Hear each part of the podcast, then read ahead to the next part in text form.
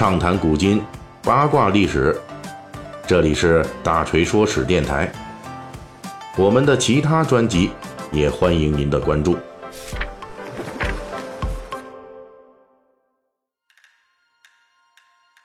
最近呢，一部由何冰、王鸥、刘备主演的电视剧《芝麻胡同》热映啊。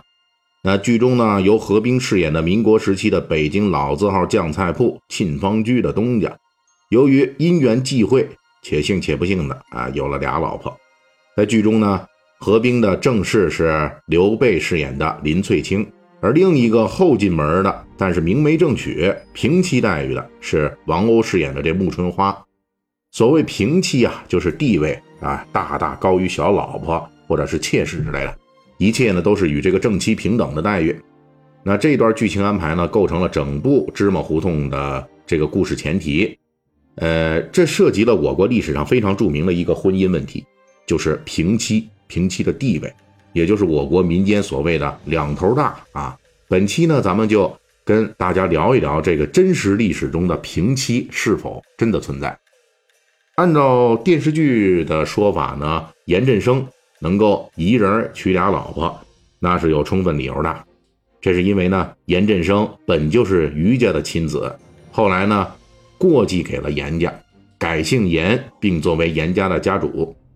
后来严家酱菜铺需要进一批关外丰润的上好的黄豆，那当时一九四七年啊，兵荒马乱啊，所以呢，严振声呢就请自己的余家的亲哥哥。帮忙去一趟关外，结果呢，这余家的亲哥哥不幸去世了啊，遇难了。这下呢，因为余家亲哥哥去世之前没有留下后代，所以呢，于家就面临绝后的危险。这时候，于老爹，也就是呢这于家大哥和严振声的亲爹，就提出来了，要严振声以于家亲子的身份，再娶一房属于于家的儿媳妇，这样生出来的孩子还要姓于。按照过去的传统说法，这就算把于家的香火给续上了。这种做法在古代有个名目，叫做“肩挑”。其中“肩”的意思呢，就是一个人顶两家用；“挑”的意思就是继承家业。两个字合在一块儿，就是俗称的“一子继两房”。这样一操作呢，王鸥扮演的穆春花虽然嫁的是严振声，但是她是余家的媳妇，而严振声的原配。也就是刘备扮演的林翠卿，则是严家的媳妇。林翠卿先进门，那么后来者穆春花自然就成了平妻。这个情节实际反映的正是肩挑，也正是这个肩挑是造成古代平妻现象出现的最重要原因之一。表面上看呢，这个事情分的是很清晰的，但是实际并不如此。嗯，因为余家亲子和严家亲子虽然说起来是两家人。但是王鸥、刘备两个人扮演的女性，嫁的却是严振声一个人，这其中的戏剧化矛盾与挣扎可想而知。而且从史料上来看呢，王鸥在剧中的这种平妻情况，实际是我国古代从西周开始就明确反对的。从西周的时代开始，这个统治阶层就开始主张一夫一妻了。啊，这倒不是说他们真的遵守一夫一妻的制度，而是在强调这。老大就是这正妻，你必须只能有一个，其余的无论地位多么尊贵，那都只能是妾室啊。之所以这么规定呢，是因为西周之前没有明确唯一正妻的情况下，经常出现谁生的孩子都有王位继承权这种事儿。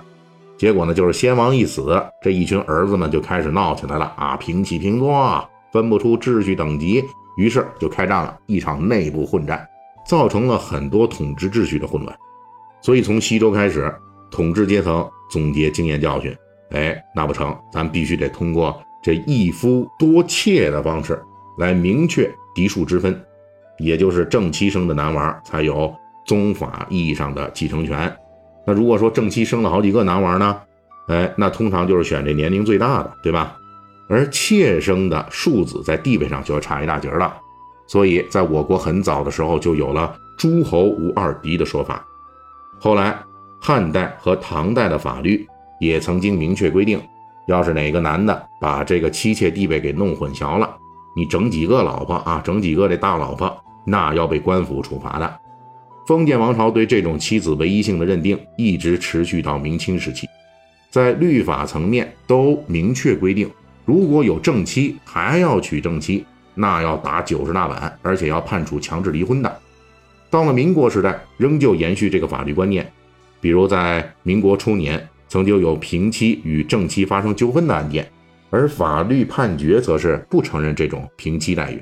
明确提出所谓的平妻在法律意义上只能是妾。那么我们能不能说电视剧《芝麻胡同》中王鸥的这种平妻状态是不存在的呢？确实也不能，因为在历史上平妻确实大部分时候是不符合封建法律的，但是同时它又是经常出现的。比如西晋的权臣贾充就有左右夫人啊，东晋的名臣温教也有类似的情况。最离谱的是北周的宣帝宇文赟，别的皇帝都是一个皇后一堆嫔妃。他则一口气册封了五个皇后，历朝历代统治阶层不乏这类乱来的啊。一个原因呢是这个历史原因，比如说南北朝时代南北分裂，一个人颠沛流离，可能从北到南都走过，那么妻子呢就可能南北朝各一个。还有一个原因啊，为什么乱来？那就是就直接就仗着自己的权势大啊，违背封建礼法就硬上呗。不过总体上来看呢。我国封建王朝时代对于平妻的限制和反对，是越到后来越放宽的，甚至到了清朝的乾隆年间，平妻甚至也能被官府所认可了。那同时呢，我国民间也一直都有平妻情况出现，甚至在明知法律禁止的情况下，平妻现象也时有发生。即使到了民国，一些地方文献中啊，仍有记载说，一个儿子这个肩挑两房之人呢，啊，可以娶两妻。虽然法律认定是重婚，但是呢，民间呢却不以为这是犯法。这种明令禁止之下，却依旧层出不穷的平妻现象，归根结底的原因也正在“肩挑”二字上面。因为平妻的最终目的是为了延续宗族的后代，也就是避免某一个宗族因为没有后代而终结。因此，平妻看似对女性有优待，其实本质也是维护封建宗法制。从根本目的上来说，平妻与封建时代搞的一妻规定属于殊途同归，差别仅仅在于一妻的着眼点在于是怕后代子弟太多互相恶性竞争导致家族覆灭，而平妻的着眼点在于是怕后代子弟太少或者没有而导致家族终结。